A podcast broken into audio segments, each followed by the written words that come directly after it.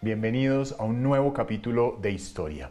Se cumplen 200 años de la muerte de Napoleón Bonaparte, el soldado, general y también emperador francés, quien a principios del siglo XIX puso en jaque a Europa Occidental. El genio militar y líder visionario murió en el exilio el 5 de mayo de 1821 habían discurrido seis años de su destierro en la remota isla británica de Santa Elena, en el Atlántico Sur, un destino azotado por el viento e infestado de ratas. Durante esos años, Napoleón estuvo rodeado de un grupo de confidentes, como también de una guarnición de 3.000 soldados británicos que lo acechaban para frustrar sus intenciones de escape. La figura de Napoleón aún hoy sigue dividiendo las opiniones. Para algunos es un célebre comandante que levantó un vasto imperio y construyó en Francia un moderno Estado centralizado. Para otros fue un tirano despótico que sucumbió ante su eterno rival los ingleses en la batalla de Waterloo de 1815. En Santa Elena, Napoleón habitó la Longwood House, su último hogar y el de su séquito de 28 personas. Se dice que el séquito, que siguió voluntariamente a Napoleón en su exilio, consumía 17 botellas de vino al día, por no contar las de champán y otros licores. Un hábito consagrado para aliviar la impotencia del destierro, tanto como la intensa humedad del clima. Entre bebidas, en la casa Longwood, Napoleón pasaba los días leyendo la historia de su vida a sus compatriotas.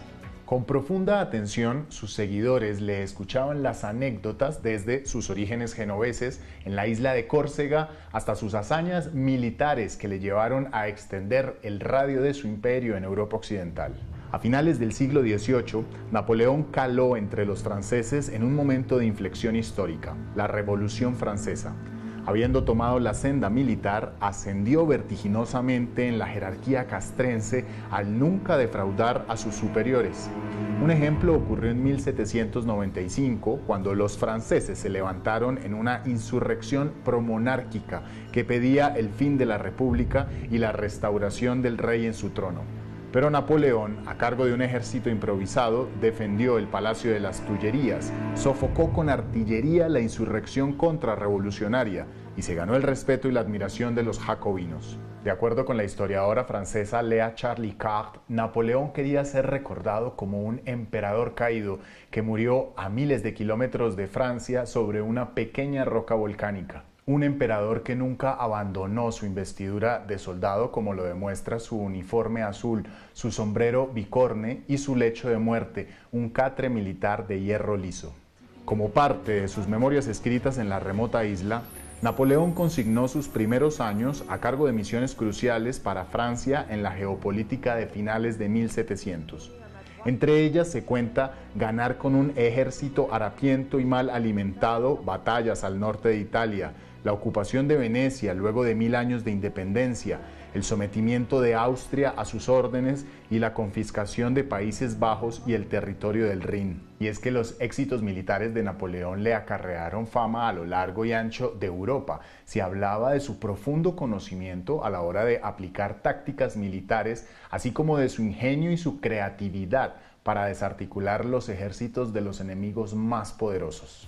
Dicho prestigio le valió para comandar al ejército francés en una expedición por Egipto, por entonces una provincia del Imperio Otomano, con el objetivo de cortar las rutas británicas hacia la India. En efecto, Napoleón venció con 25.000 hombres a 100.000 soldados británicos en la batalla de las pirámides, pero registró un duro golpe en su contra. El célebre almirante Nelson destruyó toda la flota francesa en la batalla del Nilo. Ensalzado por sus victorias, Napoleón regresó a Francia donde se autoproclamó en 1799 como primer cónsul, en 1802 como primer cónsul vitalicio y en 1804 como emperador de los franceses. En su calidad de emperador, Napoleón recapituló una serie de batallas sobre las monarquías europeas, las cuales se aliaron para hacerle contrapeso al expansionismo francés. En 1805, la Marina inglesa se mostró invencible en la batalla de Trafalgar, pero Napoleón fue avasallante en la batalla de Austerlitz de 1806. Habiendo conquistado gran parte de Europa occidental, los enemigos más fuertes de Napoleón seguían siendo los ingleses y los rusos. Justamente la fallida invasión contra estos últimos fue el comienzo de su declive.